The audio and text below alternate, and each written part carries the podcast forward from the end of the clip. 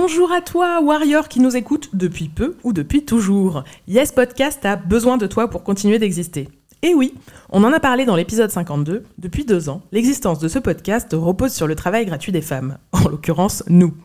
Vous êtes plus de 10 000 auditoristes à nous écouter chaque mois. Si vous mettez tous un euro, ça peut nous changer la vie. Et si tu ne peux vraiment pas, n'hésite pas à partager notre appel ou à nous mettre une pluie d'étoiles sur ta plateforme de podcast préférée.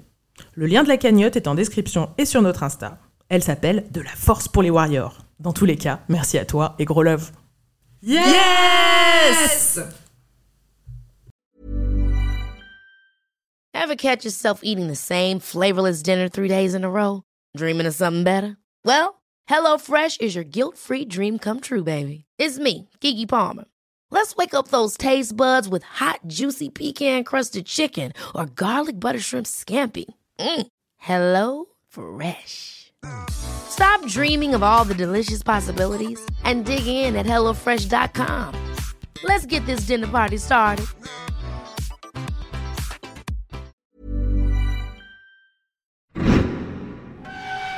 Podcast Factory.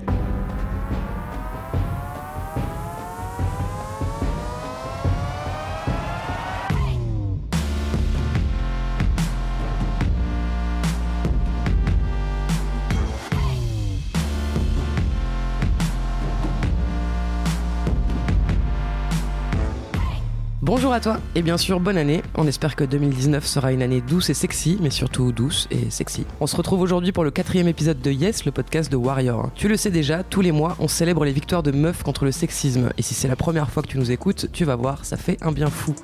Je suis Anaïs et comme toujours je suis en compagnie de ma team 24 carats. Salut Marga. Ouais, salut Anaïs, bonne année Bonne année. Salut Elsa. Salut, bonne année, bonne année à tous. Bonne année encore une fois. Dans ce quatrième épisode, on va donc parler de sexisme en couple.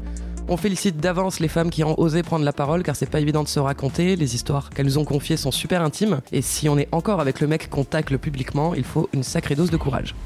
Et d'avance, on précise, on va parler uniquement de relations hétérosexuelles, parce que forcément avec un tel sujet, on allait parler de mecs, et parce que c'est dans ce cadre que le sexisme s'exprime majoritairement. Donc tout le monde ne pourra pas s'identifier, et ça ne veut pas dire qu'il ne peut pas y avoir de sexisme dans des relations homosexuelles ou autres. On va donc beaucoup parler de charge mentale, mais alors qu'est-ce que c'est? Je vous donne la définition qu'en fait Emma, c'est la dessinatrice qui a fait connaître cette notion en France grâce à sa BD Coup de gueule 3000.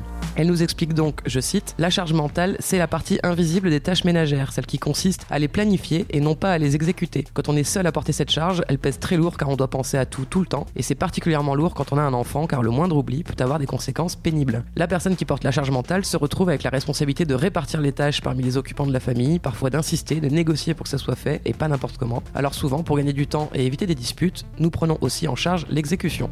Voilà, c'est sa définition. On vous recommande d'aller voir son travail parce qu'elle questionne énormément de notions autour du sexisme, mais aussi de la classe et de la race sociale. C'est super instructif. On vous mettra tous les liens en description de l'épisode. Voilà pour le topo. Et juste avant de démarrer, comme à chaque fois, on vous présente le feedback d'une auditrice qui nous a écrit sur Instagram. Oui, alors on a déjà euh, sa père d'Elisabeth, j'adore ce, ce, ce pseudo.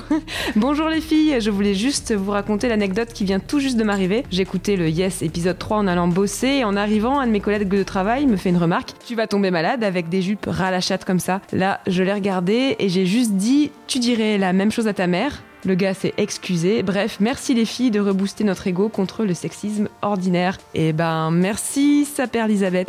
Bravo à toi. Bravo pour ce commentaire. Et un grand, grand, grand merci aussi à, à Pauline qui nous écoute depuis euh, la Belgique et qui nous a envoyé un petit euh, fascicule très, très intéressant Ouais, qui s'appelle Clouer le bec à l'antiféminisme, qui a été édité par une association belge qui s'appelle euh, Garance, et qu'elle nous a envoyé en fait suite euh, à l'ép- au self-care que j'ai fait le- dans l'épisode dernier sur comment faire quand on est en famille et qu'on est la seule euh, féministe Mm, mm, autour de la table où je donnais quelques conseils pour résister. Et en fait, ce petit bouquin euh, approfondit vraiment, euh, vraiment cette question pour euh, clouer le bec à toutes euh, ce qu'ils appellent dans le livret les personnes antiféministes, c'est-à-dire les PAF.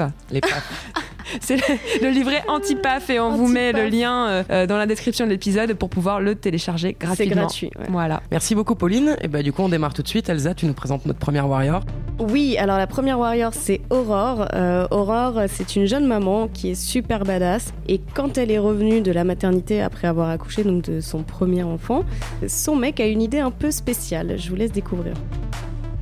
Alors euh, nous dans notre couple ça a toujours été le partage des tâches, euh, il cuisine, on fait les courses, enfin j'ai jamais eu vraiment de euh, sexisme en particulier. En tout cas je l'ai pas ressenti jusqu'au jour où je suis tombée enceinte. Et là, il y a eu plusieurs petites réflexions. Euh, il était pro-allaitement, donc euh, moi non, il le sait. Mais c'était, euh, mais la maman a toujours allaité son enfant, ça s'est toujours très bien passé, c'est comme ça que la vie fonctionne, blablabla. Bon, ensuite, euh, il y a eu aussi la partie, ah oui, euh, c'est la femme qui se lève la nuit parce que le congé maternité est plus long que le congé paternité, donc pourquoi elle s'embêterait à se lever? À ça, je répondais toujours avec un petit sourire en disant oui, oui, on verra. Et je me disais que ce genre de récalage en douceur suffirait. Jusqu'au jour où j'ai accouché, donc euh, je fais mes trois petits jours en maternité, on rentre avec ma fille, et là je vois sur la table des boules caisses. Je lui demande à quoi ça va servir, parce que franchement j'en ai jamais vu à la maison, et il me répond tranquillement, le plus sereinement du monde, bah que c'est pour lui, pour la nuit, comme ça, euh, quand la petite elle, elle m'appellera moi, forcément, pour le biberon,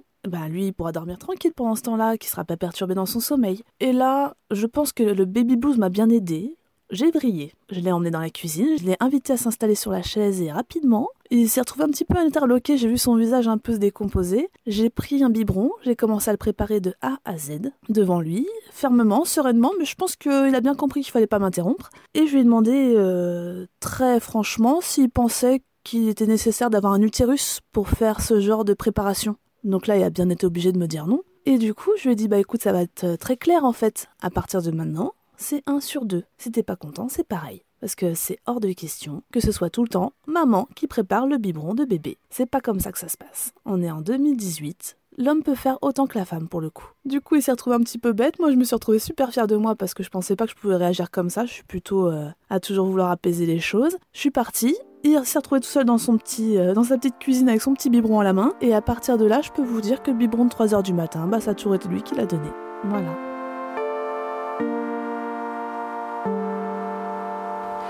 Bravo Aurore Bravo, bravo. Ah ouais. Euh, Quel alors- calme. Ouais, et là franchement c'est assez inédit. Moi j'avais jamais entendu une histoire comme ça d'un mec qui va acheter des bouquets. Je trouve que c'est assez osé quand non, même. mais le culot, quoi. Normal, le mec te dit au calme qu'il ne branlera rien, en fait. Hein. C'est... Non mais incroyable. Et effectivement, euh, comme elle dit, peut-être qu'elle était euh, à- dans un état particulier euh, juste après avoir euh, accouché et tout, et que c'était vraiment genre la goutte d'eau, genre non, ça, ça va pas être possible en fait. Et effectivement, elle a réussi à garder son calme. Euh, moi je dis vraiment, c'est impressionnant. Ah ouais, j'adore le côté serein de la solution, Mm. C'est très ferme, mais serein. Mais c'est marrant aussi, souvent quand on discute avec les copines, on se rend compte que c'est vraiment ce moment-là, en fait, du retour de la maternité, Ouais. ou des couples, euh, voilà, plutôt euh, égaux dans la répartition des tâches, de la charge mentale, tout ça. Là, c'est le moment où tout change, quoi. Le moment où, euh, où, en fait, euh, Faut redéfinir les règles. voilà, faut redéfinir les règles et où en fait, euh, de par le congé maternité qui, comme elle le dit, dure un peu longtemps, bah, les femmes, on se sent souvent obligées de, d'en faire plus en fait, puisque monsieur doit repartir travailler. Bah, Il y a d'ailleurs un compte super intéressant euh, sur Twitter qui s'appelle Charge mentale pédiatrie. Mhm. C'est des internes en pédiatrie qui témoignent des phrases des papas qu'ils entendent. Euh, et il y en a qui sont complètement euh, délirantes. Enfin, des papas qui disent Ah non, moi je sais pas ce qu'il a, euh, appelez ma femme, c'est elle qui sait. Euh, le carnet de santé, il sait pas où il est, il, il connaît même pas les symptômes, il emmène l'enfant à l'hôpital sans savoir ce qu'il a. Et du coup, en fait, les internes en pédiatrie témoignent de ça parce que c'est hyper visible, cette charge mentale liée aux enfants. Pour eux qui sont spécialistes, C'est ça. ça leur saute aux yeux en fait. Et les hommes ont tendance à complètement se déresponsabiliser. Oui. Tout ce qui concerne les enfants ne les concerne pas. Et ils en ont rien à faire, en fait. Et c'est vraiment la femme qui gère tout. Et Comme si c'était inné pour les femmes alors qu'on Oui. on l'apprend tout autant Non, que les hommes. C'est un en fait. apprentissage. Enfin, moi, je suis pas médecin. Je vois pas pourquoi je saurais mieux que toi. Enfin, j'ai pas fait d'études pour ça. En fait, c'est du bon sens. Mais ils refusent. euh, Et quand bien même tu serais pédiatre, t'as quand même le droit de passer les nuits tranquilles aussi. Oui, aussi, aussi.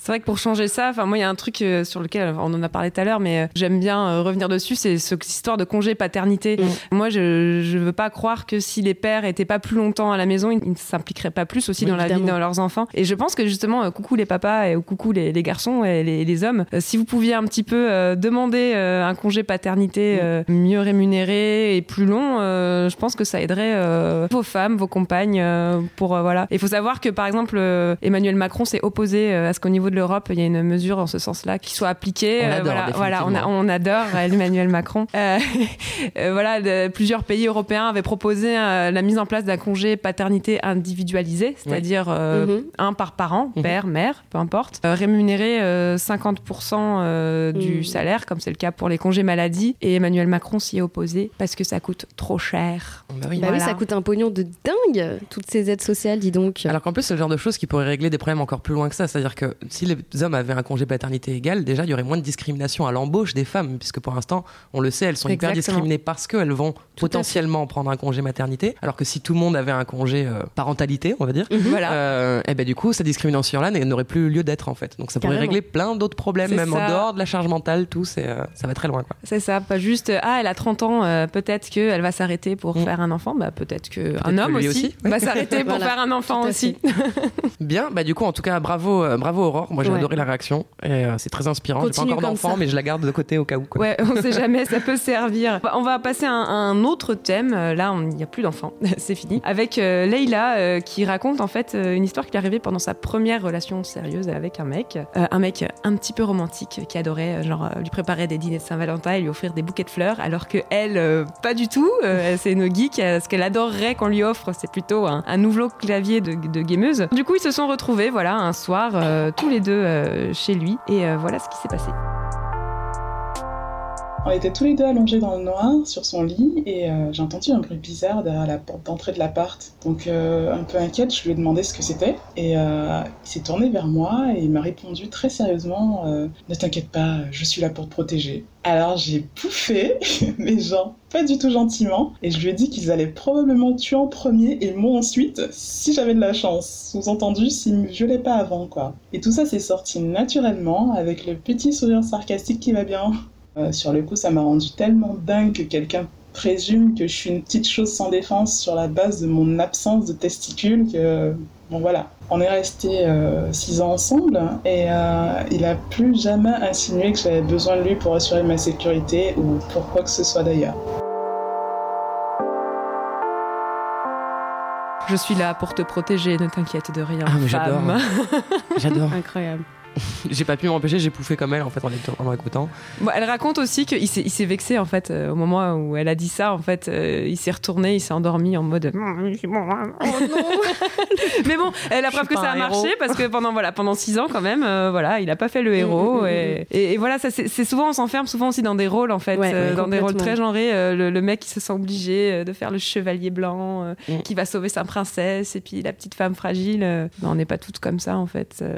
Oui, et, et même au quotidien, la galanterie, genre euh, je te tiens la porte, je te porte euh, ta valise, euh, tout ça, effectivement, bah, dans un sens, on pourrait dire ça nous arrange parce que ça nous décharge un peu de quelques petits trucs. Mais moi, je préférais que mon mec il fasse la vaisselle Oui. plutôt qu'il m'ouvre la porte, en fait. Enfin, tu vois, c'est. Non, puis en plus, nous, bizarrement, on tient la porte à tout le monde, quel que soit le genre. Enfin, je Oui, sais pas, moi, quelqu'un est derrière moi, je lui tiens la porte, que ce soit une femme, un homme, peu Ouais, importe. ouais. Donc euh, ça devient, c'est du civisme en fait, et ça devient du sexisme dès lors que c'est plus que pour les femmes. Ouais, Ça peut être problématique aussi. Ouais.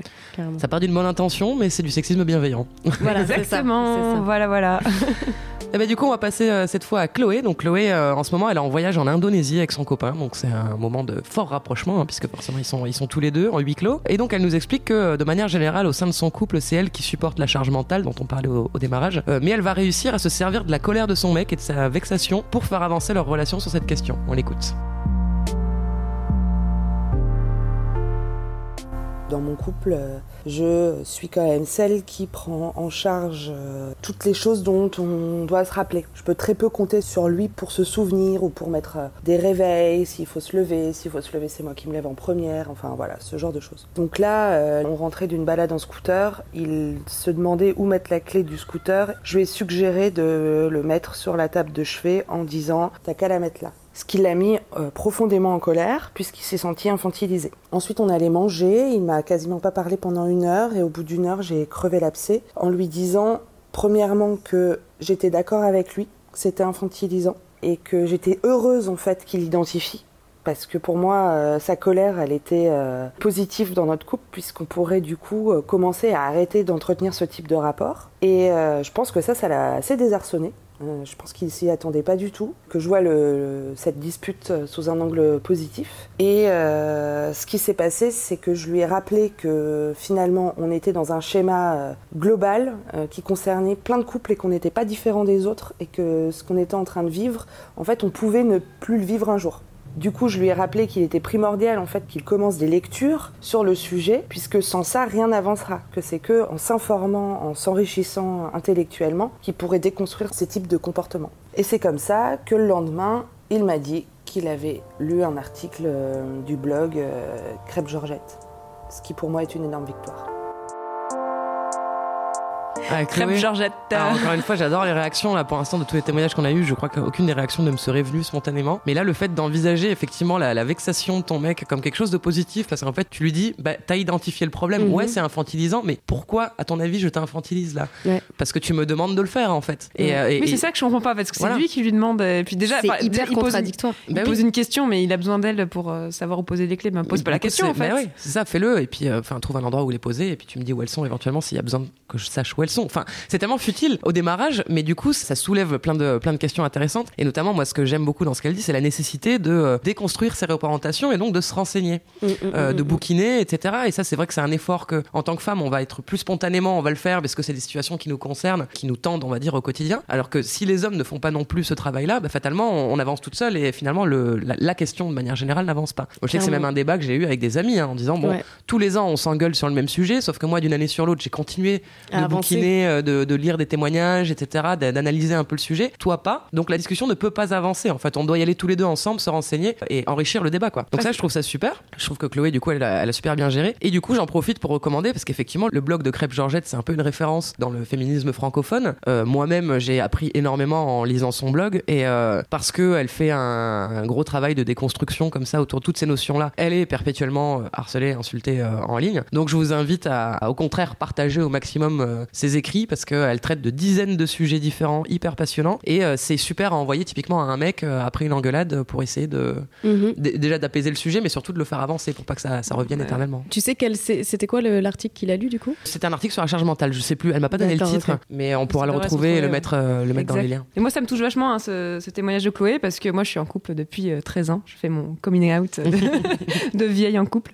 Et, euh, et c'est vrai que c'est quelque chose qui est super difficile parce que c'est quelque chose qui nous, enfin, qui moi personnellement, euh, ce genre de petits détails peut m'énerver euh, au Mhm. quotidien. Moi, euh, typiquement, le point de sensible, c'est la machine à laver. Ouais. c'est euh, faire les lessives, tout ça. Et c'est super difficile de pas réagir au moment, enfin de pas avoir une réaction, euh, une réaction violente et un peu euh, nerveuse comme ça, mm. et d'arriver à avoir une, une discussion euh, con- constructive sur ce sujet, parce que moi, je suis comme Chloé, en fait, j'ai l'impression d'avoir réfléchi à ça depuis euh, depuis des années, et que le mec en face, bah ouais, il a, un- Il a il- beaucoup de boulot il, à a- il a, il a un peu de, un peu de retard. Alors lui, Ouais. pour le coup, il se, il se renseigne, euh, voilà, la, la discussion est en route, mais c'est un très long chemin, c'est Mm. vrai. Hein. Enfin, mais euh, c'est commencer par nous-mêmes déjà être ça. renseigné là-dessus, déjà ça nous donne des arguments. pour Ça fait pouvoir, prendre conscience de euh, certaines choses Parler, aussi. quoi. Ça fait Et prendre- déjà oui, on change de regard sur ce qu'on vit, Ouais, sur même la, comme tu disais, les schémas dans lesquels nous-mêmes on peut s'enfermer. Hein, on n'est pas toujours passive dans les schémas sexistes qui s'installent, Euh, mais en plus ça te donne des, voilà, des, des arguments pour pouvoir euh, avoir du poids, donner du poids à ce que tu dis, à ton ressenti et dire euh, effectivement, on- tous les couples vivent ça, comme elle le dit, on n'est pas seul dans ce cas. Mm, mm, mm. Euh, c'est pas euh, tu as un problème euh, qui me pose problème, c'est euh, ça vient de construction sociale qu'on peut déconstruire quoi. et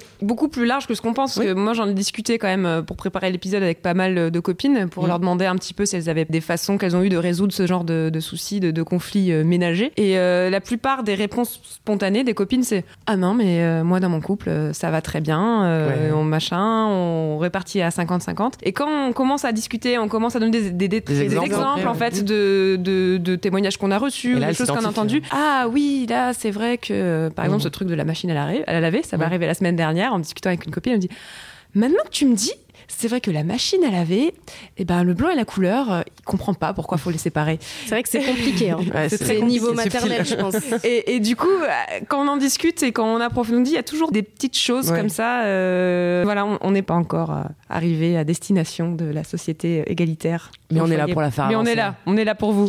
Et juste, moi, je voulais rajouter, je trouve c'est intéressant parce que ce qu'elle a fait un peu spontanément, en fait, c'est une forme de communication non violente, Oui. dont on va parler un peu plus tard. Et par ailleurs aussi, ça met le doigt sur le fait que les hommes aussi pâtissent du patriarcat, et en fait, dans le sens où ils sont à la fois animalisés parce qu'on leur dit, vous êtes des sauvages, vous pouvez pas vous retenir, vous avez des pulsions sexuelles tout le temps, machin. Bah, c'est horrible d'avoir. Mhm. Enfin, si moi j'avais cette image de moi-même, je me sens, je serais pas du tout euh, sereine avec Mhm. euh, avec moi. Et en plus de ça, on les infantilise effectivement. T'es pas capable de faire une machine à laver, t'es pas capable de te nourrir, de faire à manger. Enfin, c'est quand même surréaliste. Donc en fait, ils ont tout à gagner en réalité, même si évidemment ils perdront des, des privilèges, mais ils ont quand même tout à gagner à, à déconstruire ça euh, avec nous en fait, euh, ensemble. hein, euh, Bah, Tout, tout se passerait mieux sans le patriarcat en fait. hein. Je sais pas pourquoi on s'est fait chier à monter ce système en place. S'il vous plaît, expliquez-moi. ça a permis deux trois trucs quand même. hein. Est-ce que Emmanuel Macron pourrait nous expliquer ça? Oui, pourquoi tu l'entretiens, s'il te plaît, Manu? Oups. Bon, on va continuer un peu à parler avec, euh, avec notre euh, nouvelle euh, témoin, euh, Cassandre, de ces- ces- cette répartition un petit peu du homme-femme mais plus sur le côté des sentiments en fait. nous les femmes, on a souvent la charge, la charge émotionnelle, émotionnelle et, et, sentimentale aussi de, de, comprendre pourquoi une relation marche, ne marche pas. On intériorise beaucoup. Voilà, Cassandre, elle, elle est bisexuelle et polyamoureuse, c'est-à-dire qu'elle peut mener de front plusieurs, plusieurs relations amoureuses en même temps ce que je trouve est très fort et demande beaucoup de communication. Déjà une, c'est compliqué. Voilà.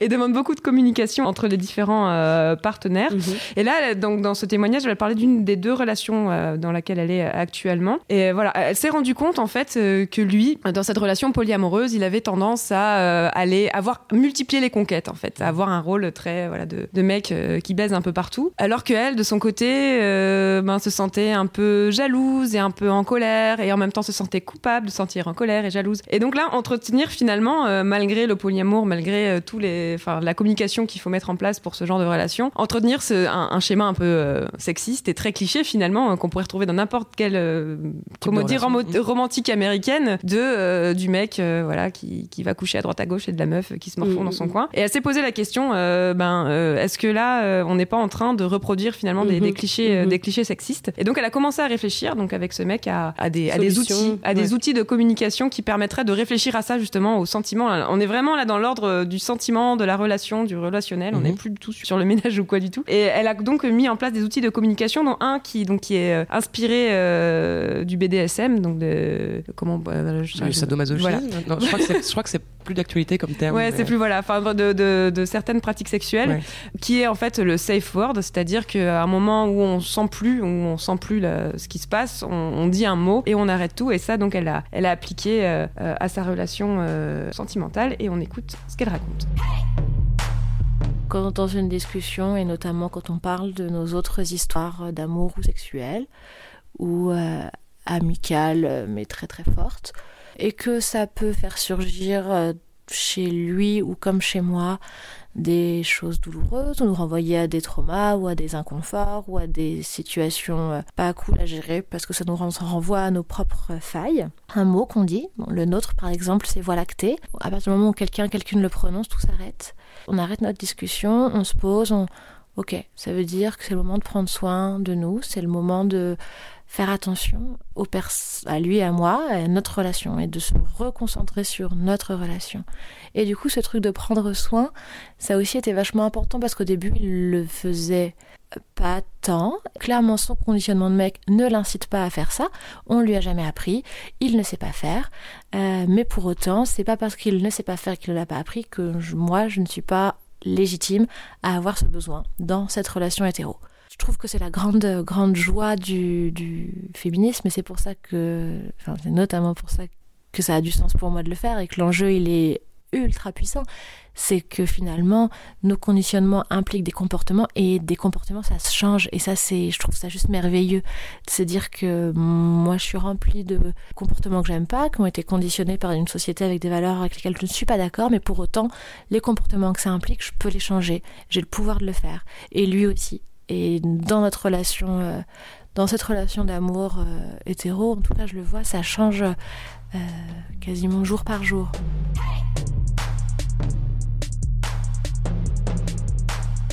On a vu euh, Anaïs lever les bras au ciel, genre Alléluia. Ah merci, merci, j'aime entendre ça. non, je trouve génial le fait que, bah déjà, elle remet en question ses propres comportements. Si nous, on en est capable, a priori, tout le monde l'est. Il n'y a pas de, il a pas de verrou euh, chez les hommes qui ne serait pas là chez les femmes. Donc, je trouve ça top, le raisonnement qu'elle tient, et puis le fait de prendre, on en revient au self-care, hein. en installant ça, elle prend soin d'elle aussi au sein de, au sein de sa relation. Donc, c'est top. Mm, mm, mm. Bravo. faire parler un mec de ses relations, de ses sentiments, de, de, comment il voit la relation amoureuse, euh, tout ça. C'est hyper optimiste et ambitieux je trouve. Donc euh, c'est beau.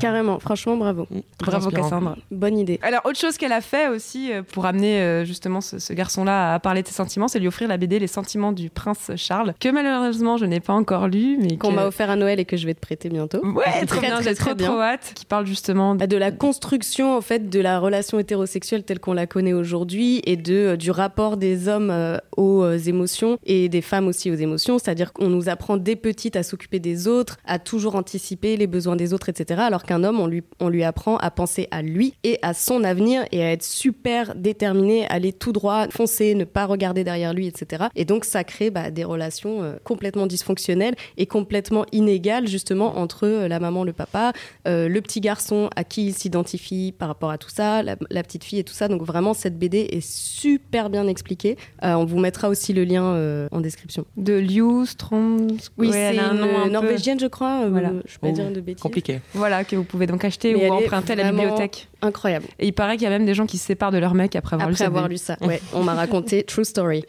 Donc, Du coup, j'en connais qui vont éviter de l'offrir, la BD. Ah ouais, c'est un peu tendu. Voilà, donc maintenant on va on va écouter Mathilde. Donc Mathilde, elle a deux enfants avec son compagnon, avec qui elle est depuis plus de 10 ans, presque 15 ans. Récemment, elle s'est sentie un peu au, au bord du burn-out. En fait, elle en pouvait plus de tout faire à la maison. Elle avait aucun temps pour elle parce que évidemment la répartition des tâches était très inégale euh, entre elle et, et son mec. Et elle a eu une idée, franchement, de génie. Donc je vous laisse écouter.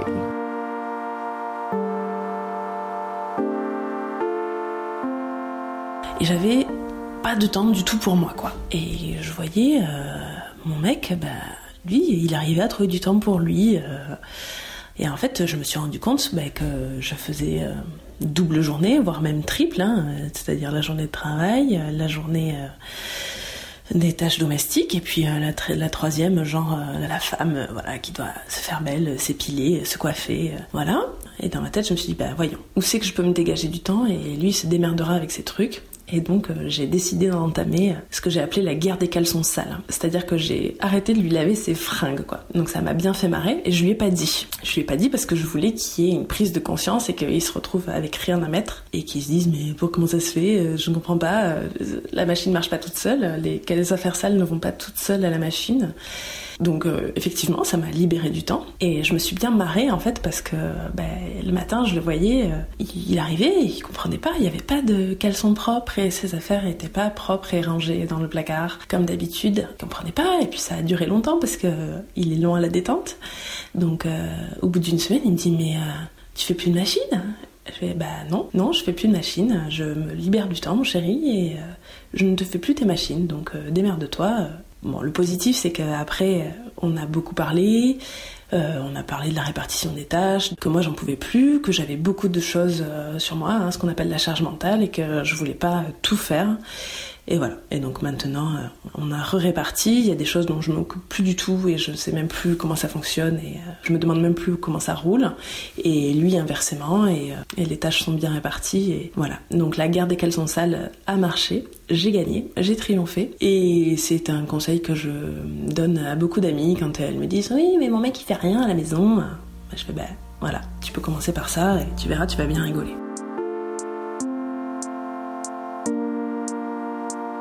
J'adore. Ouais, je l'ai fait, confession. Et alors Double coming out aujourd'hui.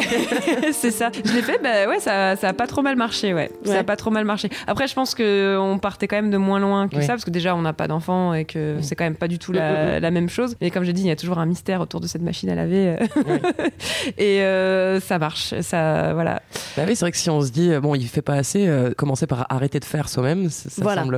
Enfin, maintenant qu'elle me le dit, ça me semble juste logique de faire. Par contre, faut faire attention parce que arrêter de faire, ça peut vouloir dire que ton appart se transforme en porcherie. Oui, aussi, et faut on pas n'a que ça te pas, lèse. ouais. il n'y a pas de raison qu'on doive subir Ouais. ça en fait. Euh, Exactement. Il y a quand même une limite à, euh, enfin voilà. Bah, dans mon cas, c'était vraiment, enfin, c'était vraiment que euh, autant euh, le ménage, la vaisselle, tout ça, euh, ça va. Autant, voilà, c'était vraiment ce truc Ouais, euh, ouais. uniquement euh, la machine à laver. C'est quoi ce truc, quoi Ouais, ouais. Peut-être parce qu'on dirait un ventre, c'est rond, du coup ils se disent ça c'est pour Ah, je pense qu'en plus, il y a une surévaluation des mecs quand ils font un truc. Moi, je me rappelle Mm. qu'avec mon ex, on avait défini que celui qui cuisinait ne faisait pas la vaisselle. Ouais. C'était, tu vois, le, le deal était là. Et je me rappelle d'une semaine où j'avais pas arrêté de cuisiner et que pour autant, j'avais quand même fait la vaisselle euh, quelques fois en me disant, allez, il est un peu malade et tout, j'avais envie de lui faire plaisir. Mais j'ai quand même eu droit à un scandale parce qu'il a fait trois fois la vaisselle. Et j'étais là, non, mais tu surestimes complètement ta participation au deal en fait. Enfin, c'est pas normal, j'en ai déjà fait trop et tu oses venir râler. Donc je pense qu'aussi dès qu'ils font un truc, bon déjà, euh, moi je, sais que mes ex, dès qu'ils faisaient un truc, il fallait que je le dise. Quoi. Faut une médaille. Faut que je le félicite, faut c'est bien, merci. Leur merci de quoi d'ailleurs? Je sais pas, mais en tout cas. Si, je ou alors merci, mais merci dans l'autre sens aussi. Oui, voilà, ou alors c'est dans les deux sens. Mais là, en l'occurrence, c'était que dans le mien pour valoriser l'acte euh, héroïque, quoi. Et du coup, il y a une espèce de, oui, comme on les a pas habitués, nous gamines, euh, la plupart des, petites filles ont eu des responsabilités à la maison en fait, et la plupart des frères, souvent, n'en ont pas eu. Donc en fait, vraiment, on grandit, ils grandissent en se disant quand ils se mettent à faire quelque chose, c'est vraiment un effort surhumain. Incroyable. Alors que nous, on a appris à faire ça, mais on parlait du fait qu'on avait appris et que pour autant, on peut désapprendre ou, mhm. ou on l'a pas appris et on peut apprendre. Donc euh, je sais pas trop où je vais avec cette réflexion. non, non, mais tout à fait. Et je pense que vraiment la, base du truc, euh, c'est la discussion en fait. C'est d'arriver à en parler parce qu'en fait, on a l'impression qu'on se met en couple, on vit ensemble et tout doit aller naturellement parce que c'est l'amour et que ça va forcément bien se passer. Non, ça ne suffit et eh ben, pas. Non. Quand, quand, on entre dans une colocation avec des gens qu'on connaît plus ou moins, il y a des règles en très fait, précises sur comment on tient la maison, euh, quelles sont mhm. les exigences minimum en termes de propreté, tout ça. Mais en fait, je pense que dans le couple, en fait, c'est une discussion qu'il faut avoir aussi en fait, parce que je pense qu'on n'a pas les mêmes exigences en tant qu'individu à quelle fréquence faut ranger, à quelle fréquence faut nettoyer, tout ça. Il faut, il faut qu'on se mette d'accord dessus, quoi. Mhm. Pas estimer que de toute façon, euh, c'est euh, ça va aller de soi. Non, Ça, ça, ça, va pas de soi. Quand on vit en communauté, et à deux, c'est déjà une communauté, une bande même, on pourrait dire. Il faut instaurer, instaurer, mhm. instaurer des, un minimum de règles. Et si on l'a pas fait, ben pourquoi pas quantifier en fait. Euh, nous, on l'a fait un peu aussi, essayer de quantifier quelles tâches chacun fait, quelles tâches chacun prend, prend en charge. Bah. Et ça marche pas pour euh, magiquement, mais au moins ça permet de prendre conscience un petit mhm. peu, ben tiens, telle tâche, finalement c'est toujours moi qui la prends en charge, ou telle tâche, je la prends jamais en charge. Ben, au moins les déséquilibres devient, devient visible. Ça devient visible, et pourquoi pas si jamais, euh, ça c'est le cliché un peu, mais euh, si on sait par exemple pas bricoler, bon, ce qui est pas mon cas, parce que souvent moi, moi je bricole, mais apprendre aussi à faire les choses qu'on ne sait pas faire et qui sont du domaine entre guillemets du masculin comme, comme bricoler. Enfin, apprenons aussi à bricoler et, mm, mm, mm. et, ah ben changeons nos tâches. J'ai toujours été la bricoleuse, moi je suis toujours j'avais lu quelque chose, euh, alors je sais plus exactement où, c'est peut-être sur un blog ou peut-être dans le, enfin sur un bouquin, que en fait il faudrait dans un dans un couple ou dans une colocation que tout le monde sache tout, faire. tous faire et remplacer au pied levé l'autre en fait. Et que euh, par exemple quand quelqu'un est malade ou doit s'occuper des enfants aussi ou ça et eh ben on peut euh, on peut s'échanger les tâches en fait. Ça ce serait beau ça eh ben travaillons-y. Oui allons-y. Let's go. Et puis des fois eh ben, ça ne marche pas du tout. Malgré tout ce qu'on peut faire euh, ça ne marche pas. Alors il existe une solution il existe une solution efficace et couper la tête.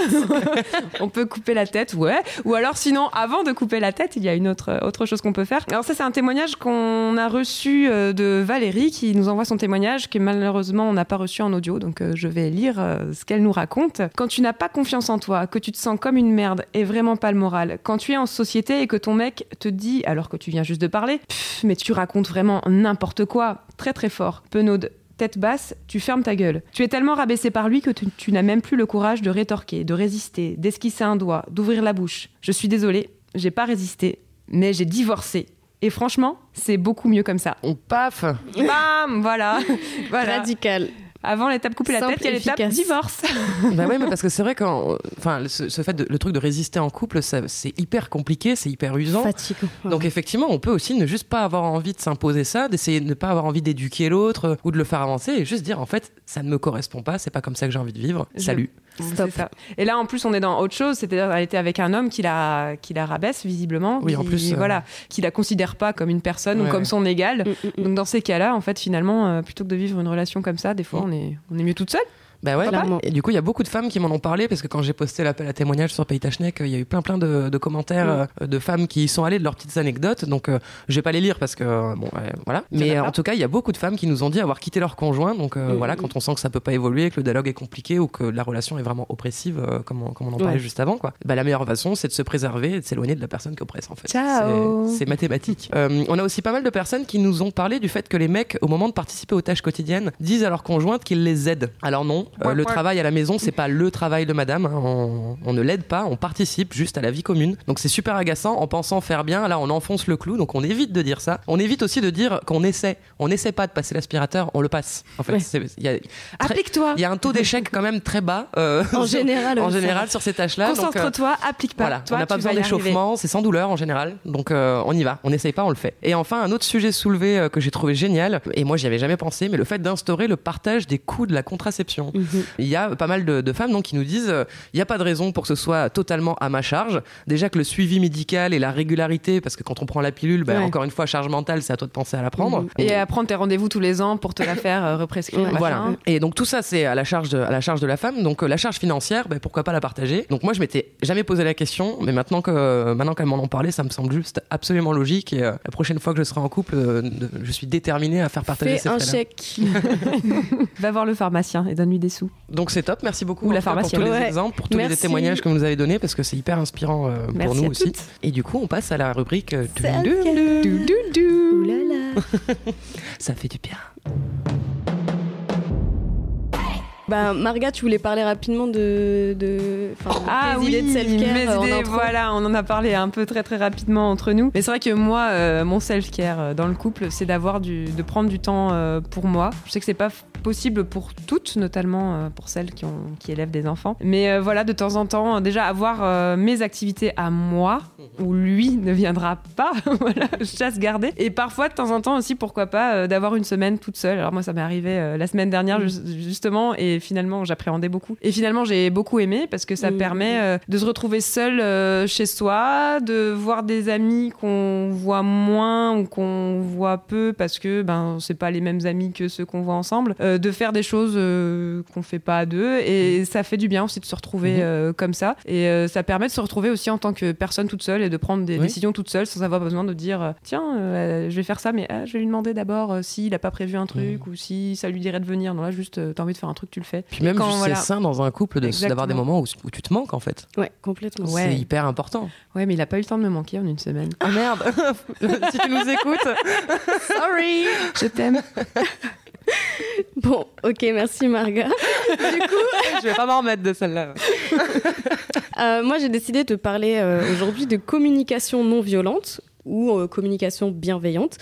Euh, alors c'est tout un truc, hein, il y a vraiment un historique, etc. N'hésitez pas à regarder sur Wikipédia si vous voulez les infos genre historiques, mais moi je vais vous parler plutôt du concret. Donc euh, moi c'est quelque chose que j'ai découvert lors de l'événement WeTalk qui a eu lieu il y a quelques années à Paris, d'ailleurs où j'ai rencontré Anaïs pour la première fois. Oui. Euh, Oh, et il y avait votre rencontre il y avait donc euh, une spécialiste canadienne de la communication non violente qui était venue. Elle avait fait un atelier et moi, ça m'avait euh, beaucoup marqué. Ça m'avait semblé être une approche tellement éloignée de ce qu'on a l'habitude de faire en fait pour gérer les conflits, notamment dans un couple, euh, mais aussi en famille ou avec les amis ou autres. hein. Euh, en gros, c'est un outil de communication qui est principalement verbal et qui vise à transformer les conflits en simple dialogue. Donc je pense que ça peut aider beaucoup de gens. hein. Donc ça permet surtout en fait d'économiser de l'énergie parce que quand on s'énerve, concrètement, enfin, on se fatigue très vite. Mm. Ouais, sais. C'est une émotion très très négative euh, qui voilà qui bouffe beaucoup beaucoup d'énergie. Et en plus, la technique permet normalement, si on a une personne euh, normale en face de nous, de déclencher de l'empathie et que la personne euh, ressente un peu ce que vous vous ressentez Euh, et du coup euh, se responsabilise et ait envie de euh, bah, de Faire faire, un pas vers vous en fait. Donc évidemment encore une fois ça dépend de la personnalité qu'on a en face. hein. Ça marchera plus ou moins bien. En Avec gros, Emmanuel Macron, par exemple, ça marche moyen. avec les sociopathes, c'est compliqué. Donc, euh, l'idée, en gros, c'est d'abord de se concentrer dans un premier temps sur ce qu'on ressent nous, sur ses propres besoins. Et franchement, c'est pas toujours facile parce qu'on a du mal en tant que femme à le faire parce qu'on nous apprend encore une fois depuis qu'on est toute petite à s'occuper des autres. Du coup, c'est pas toujours facile de se demander vraiment moi qu'est-ce que je ressens en fait et de quoi j'ai besoin. Donc, plutôt que de faire des reproches et des accusations, même si euh, les accusations peuvent être totalement légitimes, hein, euh, je dis pas que vous avez pas raison de- d'engueuler votre mec ou quoi que ce soit, mais c'est juste que quand on fait euh, une remarque sur le ton du reproche, la personne en face, souvent, ça va déclencher une réaction puérile de sa part. Elle va se sentir très euh, Attaquée. attaquée, euh, ça va réveiller son enfant intérieur et du coup, il va se comporter comme un gamin de 4 ans alors que c'était pas le but à la base. Du coup, la technique, elle repose sur quatre étapes. La première étape, c'est observation, c'est-à-dire décrire la situation en des termes d'observation partageables. Par exemple, la vaisselle est sale alors qu'elle était censée être faite ce matin. Ensuite, il y a sentiment et attitude. Donc là, c'est exprimer ses sentiments et les émotions euh, suscitées dans la situation. Par exemple, je me sens fatiguée. Ensuite, on va parler de notre besoin. Donc là, par exemple, parce que j'ai besoin de vivre dans un endroit sain, dans un endroit propre, ou parce que j'ai besoin de m'organiser. Alors là aussi, les besoins, euh, il y a un milliard de besoins auxquels on pense pas forcément. euh, si vous voulez euh, essayer d'avoir des idées de besoins que vous pourriez avoir, parce que finalement, encore une fois, comme on se pose pas ces questions, c'est pas évident.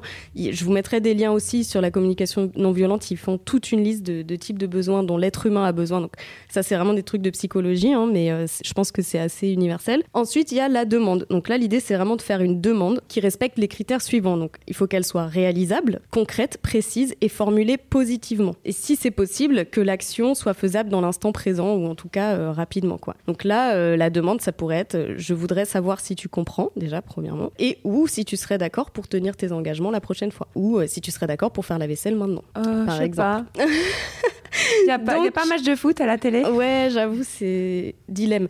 Mais euh, du coup, euh, donc voilà. Donc moi, c'est une technique honnêtement que j'ai testée quelques fois. C'est pas toujours facile parce que l'idée c'est que ça devienne un peu un réflexe en fait. Ouais. Quand t'es Euh, déjà et- énervé, c'est compliqué de déconstruire. Voilà. le- Après, ce qu'on peut faire déjà, si on sent qu'on est énervé, c'est par exemple sortir, faire un tour pour se calmer, première étape, parce qu'on sait qu'on va rien sortir de bon dans cet état-là. Mais en tout cas, si vous arrivez, vous sentez la force de le faire, essayez, ne serait-ce que pour un test, la prochaine fois que vous êtes un Mhm. peu agacé ou quoi. Essayez donc vraiment de vous poser la question de qu'est-ce que vous ressentez et de formuler une demande claire sans avoir euh, des, des- phrases de reproches et d'accusations. Donc en général, les reproches, ça commence par tu, tu fais toujours ça ou tu fais jamais ça, t'es toujours en retard, tu fais machin. Et encore une fois, même si c'est vrai, Là, je remets pas en question le fait que ce soit vrai ce que vous avez à reprocher. Mais c'est juste que ça va pas, dans son, dans son cerveau, ça va pas faire l'effet dont vous avez besoin au final. Il vaut mieux parler à la première euh, personne. Donc je- Voilà, parler à la première personne, dire vraiment je ressens ça, j'ai besoin que machin. Et ensuite une demande précise. Donc voilà, bah écoutez, essayez si vous en avez l'occasion et dites-nous ce que ça a donné. Mhm. Ouais, On sera curieuse de, de voir si, si ça marche pour vous ou pas. je vais essayer moi déjà, hein, parce que Voilà. Mais au final, je trouve que dans les témoignages qu'on a eus, il y en a plusieurs qui l'ont fait de façon assez euh, intuitive et spontanée. Ouais. Ah ben, genre Chloé Aurore, aussi, ouais. hein. ou Mm. Aurore avec euh, le- l'histoire du biberon Ouais. là, ça c'est Voilà. Ouais, ouais, ça marche Elle a dit clairement euh, les choses et voilà. Donc, Top. euh, donc voilà. À appliquer euh, au plus vite pour celles qui ont des bonnes raisons de l'appliquer. C'est pas mon cas. Ok ce soir. Chérie?